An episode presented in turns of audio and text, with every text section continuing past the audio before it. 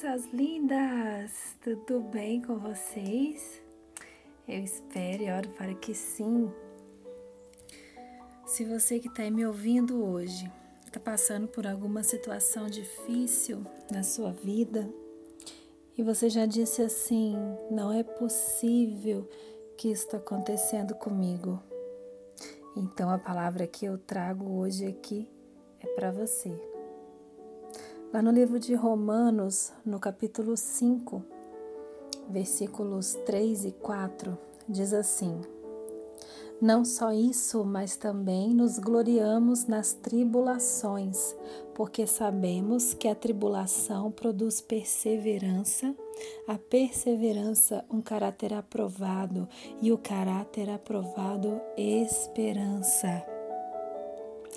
Aqui o apóstolo Paulo diz que nós devemos nos alegrar também em tempos difíceis, porque essa dificuldade que você está passando vai trazer perseverança. Nós devemos ser resilientes. O que, é ser resiliente? É a capacidade de superar uma adversidade, uma situação difícil. Então quer dizer que se você perseverar, se você persistir, se você permanecer constante, isso vai alterando o teu caráter, um caráter aprovado. Esse caráter nos traz esperança, esperança de dias melhores.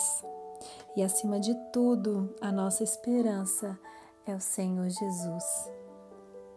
Então, amada, eu quero dizer para você que viver não é fácil. Todas nós passamos por algum momento difícil no nosso dia, momento complexo de tribulação nas nossas vidas. Mas o que a gente deve fazer? Parar, murmurar, se lamentar? Não, isso não adianta. Nós devemos nos alegrar na tribulação, porque é nela que Deus está forjando o nosso caráter. Persevera, continua firme. Saiba que existe sim esperança. A nossa esperança é Jesus. Essa tempestade vai passar se você permanecer firme nos caminhos do Senhor. Vamos orar? Pai amado, obrigada por essa palavra. Espírito Santo nos ajuda a perseverar em tempos difíceis.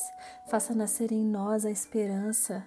Não nos deixe cair mas esteja conosco todo o tempo, segurando a nossa mão e nos conduzindo pela caminhada que nós sabemos que não é fácil. Mas se nós estivermos firmados no Senhor e o Senhor em nós, não haverá tempestade alguma que possa nos abalar e tirar a nossa esperança, porque a nossa esperança está no Senhor. Assim eu oro em nome de Jesus. Amém. Compartilhe essa mensagem, leve esperança, seja um instrumento de bênção na vida de alguém. Eu vou ficando por aqui. Que Deus abençoe poderosamente a sua semana. Um grande beijo e até o próximo áudio.